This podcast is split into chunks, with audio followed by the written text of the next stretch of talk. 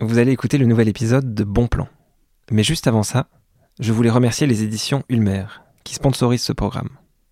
C'est une maison d'édition qu'on aime beaucoup et qui est spécialisée dans la nature et l'écologie pratique.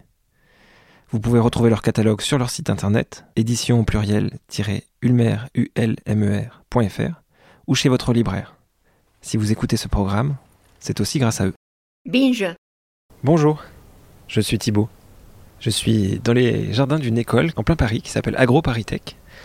D'en bas, là, j'arrive à apercevoir sur le toit quelques branches, hein, les prémices de ce qui est un des plus grands potagers sur les toits expérimental en France. C'est un potager qui est installé depuis 2011 et qui sert à beaucoup de chercheurs, notamment Christine Aubry. Christine Aubry, c'est une des chercheuse française qui connaît le mieux le sujet et qu'on a la chance d'aller rencontrer aujourd'hui.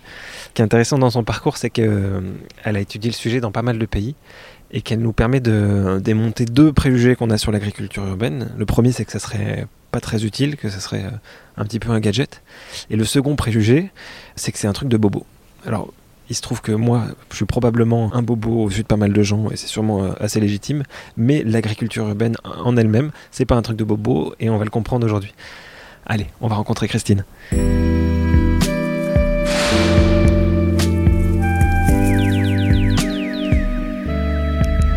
Bonjour. Bonjour, bonjour Thibaut. Nous allons sur le toit. Merci de m'accueillir. Donc je suis Christine Aubry. Je suis donc euh, ingénieur agronome au départ et euh, je suis chercheur à l'INRA et professeur consultant à AgroParisTech. Et donc je suis en charge d'une équipe de recherche sur les agricultures urbaines depuis 2012. Hop, allez-y. On sort de l'ascenseur. Faites attention, c'est mouillé. voilà, alors dans cette équipe, on travaille sur diverses choses, notamment sur la conception de systèmes de culture un peu innovants. Et c'est dans ce cadre-là qu'on a fait l'étude sur le toit. Voilà, on va continuer par là.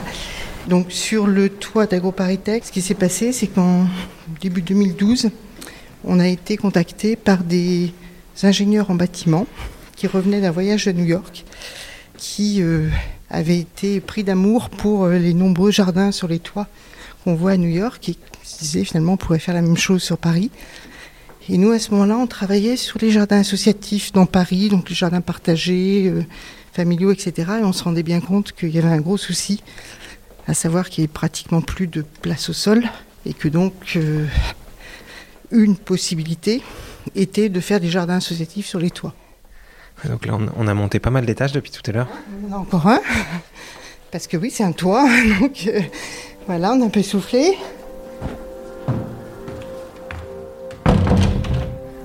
Donc ça y est, on est sur le toit. On est sur le toit, il fait très beau. Et on a une vue sur euh, une bonne partie des monuments de Paris. Voilà, alors vous avez le Panthéon. Alors ça aussi c'est intéressant parce que euh, si vous voulez cultiver sur un toit, il est préférable de demander quand même au bâtiment de France si on ne gêne pas la vue. Si on avait voulu mettre une serre ici, ça a été au départ euh, une ambition, on avait très vite compris qu'on ne pourrait pas le faire parce qu'on est à moins de 500 mètres du Panthéon. C'est un, des gros soucis euh, en zone urbaine et notamment à Paris, où de toute façon on est toujours à moins de 500 mètres d'un bâtiment historique. voilà, ça fait partie des petites contraintes qu'il faut prendre en compte lorsqu'on veut faire des toits productifs. Il fait quelle taille le toit? Au total, il fait à peu près 600 mètres carrés. Si on enlève les, parties euh, qui sont euh, occupées par des allées, etc., on en cultive à peu près la moitié. Donc on a deux parties sur ce toit. On arrive donc sur une allée centrale. Sur la droite de l'allée centrale, donc vous avez ces bacs qui sont posés au sol, qui sont les premiers qu'on a installés ici. Donc ça, ça fait depuis six ans. Alors pendant les trois premières années, on a eu uniquement des salades et des tomates cerises et on essayait donc de tester c'était quoi le niveau de production, les pollutions dans les, légumes et puis euh, l'évolution des substrats. Et puis au bout de trois ans, on a diversifié nos cultures. Hein. et là, on est parti sur des associations de cultures. Vous voyez que sur un bac, il y a au moins trois cultures différentes, parfois quatre. Donc dans les bacs que vous avez là, il y a des différents euh, substrats. Donc encore une fois ici, on est sur uniquement des déchets organiques de la ville, c'est-à-dire d'abord des composés déchets verts, du bois fragmenté, et puis aussi un, déchet un petit peu particulier qu'on voit par là-bas, qui est en fait du marc de café avec des résidus de pleurote. Donc ça, c'est issu en fait d'une ferme urbaine qui s'est lancée pratiquement en même temps que nous. Et euh, c'était donc une ferme qui récupérait du marc de café et qui faisait pousser des pleurotes dessus. Et nous, en fait, on récupère le résidu de culture. C'est en fait de l'économie doublement circulaire. Et ce marc de café avec le mycélium des pleurotes s'est avéré un très bon fertilisant organique. Nos, substrats ils tiennent bien la route, ils ont plutôt tendance à, évoluer en s'enrichissant. Par contre, oui, euh, à chaque culture, euh, il s'abaisse. C'est-à-dire qu'au début, on part sur 30 cm de substrat. Hein, et puis, au fur et à mesure de la saison, bah, ça s'abaisse. À la fois parce que c'est tassé par la pluie, et puis parce que c'est euh, consommé par les cultures. Donc chaque année, en fait, nous, on ramène une couche de matière organique. Et c'est pas gênant en soi, puisque justement, on veut participer à la consommation des déchets de la ville. Donc en soi, c'est plutôt même quelque chose qu'on recherche.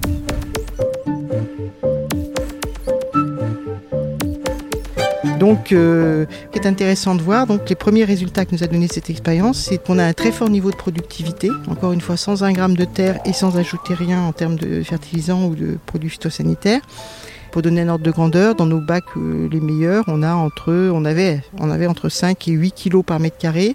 C'est une productivité qui est de l'ordre hein, de euh, celle qu'on obtient dans du maraîchage en plein champ, en bio. Hein. C'est même parfois un peu supérieur. Et depuis, ce niveau de productivité a augmenté. maintenant qu'on a des associations de culture, que de, fait, nos, bacs ont évolué, les substrats ont évolué en larguant euh, petit à petit euh, les éléments minéraux. On a aujourd'hui des productivités qui s'approchent plutôt de l'équivalent de 100 tonnes à l'hectare, donc 10 kg par mètre carré. Donc c'est des productivités qui sont très fortes.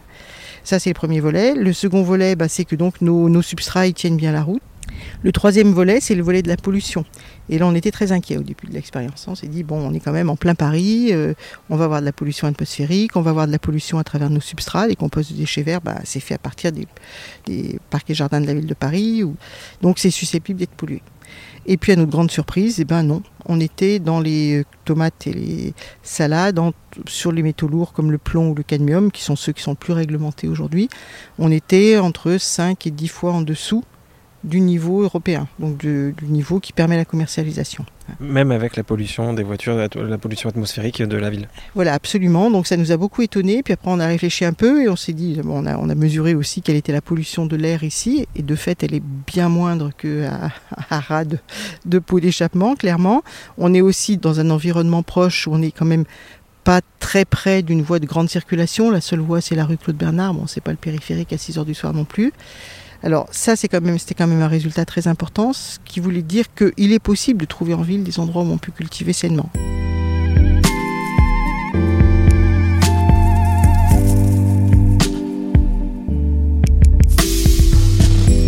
Un autre effet qui maintenant va être euh, plus étudié, mais qu'on a déjà commencé à voir, c'est la biodiversité. C'est-à-dire que comme vous le voyez peut-être, euh, autour de nos bacs euh, volettent tout un tas d'abeilles. Elles n'étaient pas prévues au départ, elles sont venues toutes seules. On a dû installer des ruches et les faire gérer parce que nous, on ne sait pas les gérer. Et au-delà des abeilles, euh, un ensemble assez important d'insectes pollinisateurs sont venus, des insectes du sol aussi. Aujourd'hui, il y a des mesures hein, qui montrent que ces, technosols, donc encore une fois, c'est pas de la terre, hein, c'est une reconstitution de sol, bah, finalement sont euh, l'accueil d'une grande diversité d'insectes du sol, de microbes aussi. Et donc, euh, cette biodiversité créée est tout à fait, tout à fait intéressante.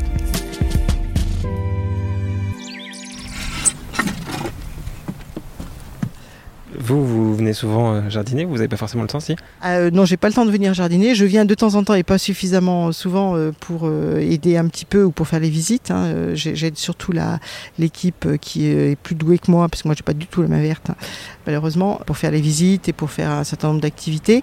Mais c'est vrai que j'ai pas suffisamment le temps pour pouvoir venir jardiner. C'est marrant que vous vous intéressiez à ces sujets et que vous n'ayez pas la main verte. Ah non, c'est pas marrant, c'est qu'au contraire, c'est ce que j'ai une grande admiration pour ceux qui ont la main verte. Non, je fais ce que je peux, mais vraiment, euh, il y, a une espèce d'incompatibilité entre, entre certains végétaux et moi. C'est-à-dire bah, C'est-à-dire que j'ai été capable de faire crever de la menthe sur mon balcon quand même, donc ça, vous montre un peu le niveau. Non, je, je, suis très intéressée par le sujet, mais c'est vrai que j'arrive pas bien à faire, donc euh, j'aurais besoin de prendre beaucoup de cours. Et je me suis dit que quand je serai en retraite, je prendrai des cours de jardinage. Voilà.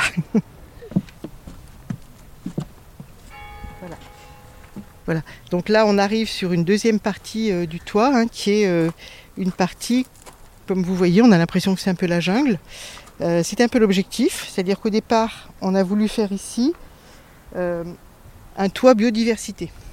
Donc on a installé 20 cm de compost de déchets verts, des petites buttes sur lesquelles on a planté, comme vous le voyez là, des, aromatiques.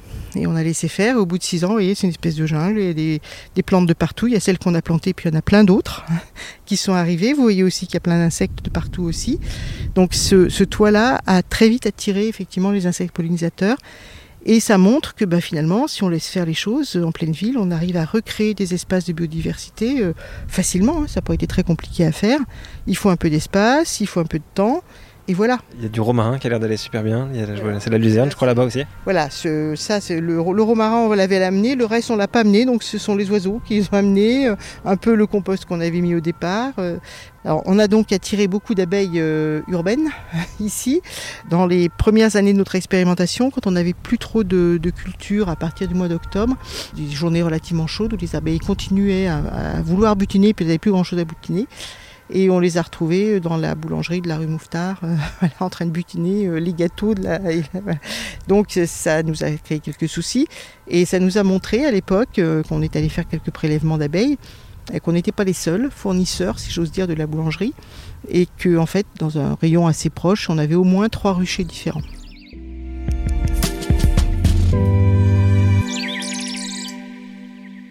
Un des autres volets qu'on va aussi euh, mettre en place ici, on commence un peu cette année dans quelques bacs, mais à titre exploratoire, c'est euh, des cultures exotiques. Alors pourquoi ça? Parce qu'on a pu mesurer les paramètres de climat sur ce toit et on s'est rendu compte euh, que on est à un niveau de température plus élevé, en tout cas au printemps, au- été et automne, de environ 2 degrés, voire un peu plus par rapport à en bas. Donc ça veut dire qu'on a une gamme de cultures possibles plus large. Et donc nous, on a voulu tester le truc jusqu'au bout et on s'est dit, ben, on va aller chercher des cultures euh, africaines. Comme quoi, par exemple? Alors comme le gombo, qui est un haricot euh, d'Afrique de l'Ouest, on va dire, qui sert beaucoup dans, les, dans des tas de préparations culinaires, qui est très très demandé. Ou euh, moi je suis très en lien avec Madagascar, on va faire euh, aussi des bread mafan, qui sont un, un légume qui est très utilisé aussi dans la cuisine malgache, qui a un petit goût piquant euh, absolument adorable. Donc on pense qu'il y a un, bel avenir à ces, cultures nouvelles et que ça pourrait faire une complémentarité intéressante entre ce qu'on pourrait produire dans la ville qui serait plutôt des cultures de ce type-là, et ce qui est déjà produit dans l'agriculture périurbaine, qui sont plutôt alors là des cultures plus classiques, on va dire, de nos contrées. En fait, l'agriculture sur les toits, ça viendrait en complément de l'agriculture traditionnelle, c'est ça? Oui, tout à fait, parce que là, même si on a des très forts niveaux de production, ce qui manque, eh ben, concrètement, c'est la surface. hein. Même si on arrivait à, végétaliser tous les toits plats de Paris, on aurait, on a fait quelques calculs, on aurait de l'ordre de 6% maximum de la consommation de légumes des Parisiens.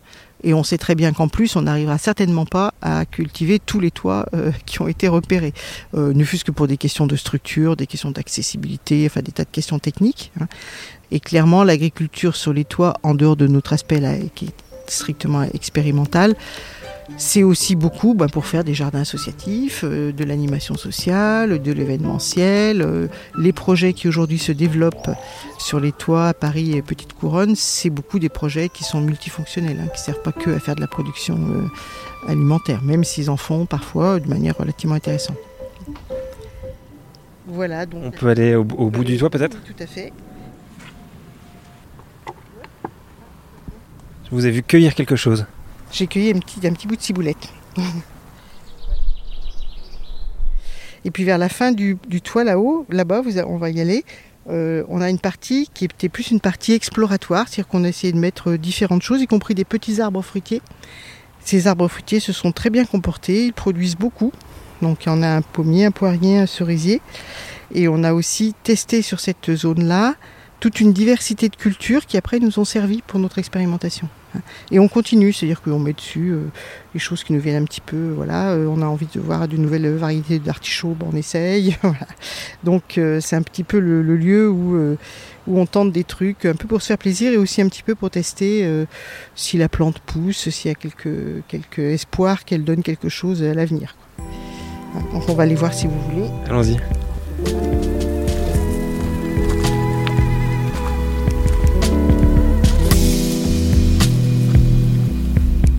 Vous parliez tout à l'heure de Madagascar. Ce qui est intéressant, c'est que vous, votre intérêt pour l'agriculture urbaine, elle n'est pas née ici à Paris, elle est, née à l'étranger. Vous pouvez raconter ça? Oui, tout à fait. Alors c'est né effectivement à l'étranger parce que j'ai eu la chance d'aller euh, travailler pendant trois ans à Madagascar au début des années 2000 sur un tout autre sujet qui était la déforestation dans le sud-ouest, rien à voir avec l'agriculture urbaine. Mais par contre, j'habitais à Antananarive, à la capitale, et là, comme dans toutes les villes euh, du sud, hein, c'est pas possible de faire trois pas sans tomber sur de l'agriculture. Et pour cause, parce que euh, vu qu'il n'y a pas beaucoup d'infrastructures euh, de transport, etc., lorsque l'on veut avoir des produits frais, il ben, faut les faire sur place. Alors je voyais cette agriculture autour de juste à côté de chez moi. Je me suis rendu compte que des gens qui cultivaient en plein dans la ville cultivaient en partie pour l'export, donc c'était pas uniquement de l'agriculture vivrière. Donc ça a un peu suscité ma, excité ma curiosité. Je suis allée voir des collègues géographes et des collègues agronomes malgaches qui m'ont dit bah, ça pourrait valoir le coup de faire un programme de recherche. Et on a fait un programme de recherche ensemble qui a duré pendant sept ans. Et là, on s'est rendu compte qu'effectivement, alors bien au-delà de ce qu'on pensait, il y avait une diversité considérable de formes d'agriculture. Et le programme continue parce que 10 ans, 15 ans plus tard, la ville a pratiquement doublé hein, de population, comme euh, là aussi un phénomène classique dans les villes du Sud. Et euh, cette agriculture, non seulement elle est toujours là, mais elle est encore plus partout. Comment ça se fait qu'elle s'est développée, l'agriculture? Ah ben, Elle s'est développée d'abord parce qu'il y a une demande constante et croissante hein, de, la part de, des urbains, des demandes en légumes. Et euh, du coup, bah, les paysans se sont adaptés. Hein. À partir du moment où ils voyaient qu'il y avait un marché, ils, ils sont passés du riz au maraîchage assez rapidement. Pour eux, l'agriculture urbaine est vraiment importante parce que c'est elle, en intra et en périurbain, qui approvisionne euh, quasiment la totalité de la ville.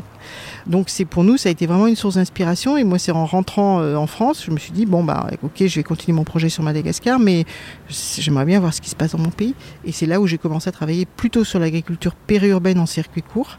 Et ensuite, on a lancé cette idée de travailler aussi sur les formes intra-urbaines.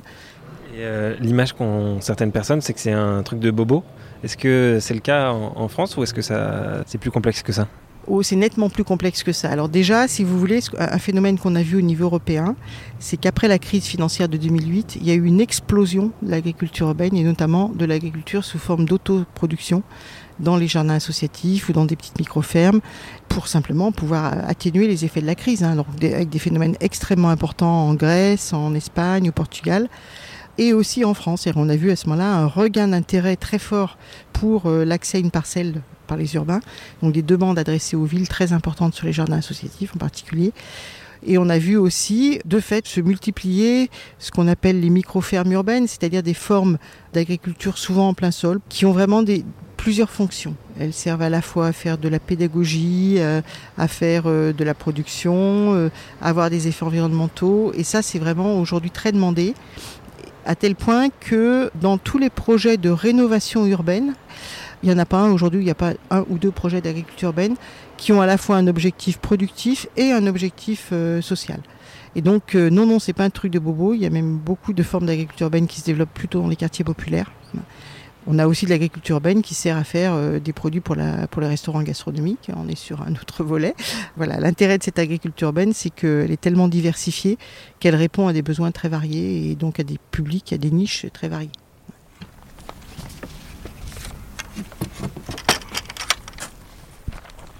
Voilà, donc ça c'est les haricots, les gombos, là, qui se portent mieux, ceux-là. On a euh, des bread mafan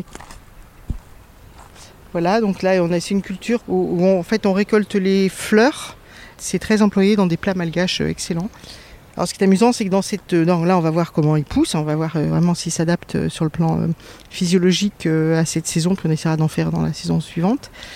Et on va essayer de les faire tester par des personnes qui s'y connaissent. Donc on a une amie malgache qui nous a dit qu'elle viendrait nous dire si à son avis c'est un bon produit, si euh, il est goûteux parce qu'elle elle fera des plats avec. Et on a une dame aussi originaire du Sénégal qui va venir euh, faire la même chose avec les gombos. Peut-être que le gombo parisien a une saveur bien particulière. C'est possible, oui, avec un petit peu de plomb, un peu de cadmium, on ne sait jamais, ça peut donner du bon goût. Il a fait super beau, c'était vraiment hyper intéressant. Mais bon, merci beaucoup pour ce tour sur le potager. De rien, et puis euh, vous revenez quand vous voulez. Avec grand plaisir. Merci d'avoir écouté cet épisode de Bon Plan. Ce podcast sort toutes les deux semaines et il est accompagné d'une newsletter qu'on vous recommande chaudement. Vous pouvez retrouver toutes ces infos sur le site de Bon Plan, bonplan au pluriel.com. À dans deux semaines.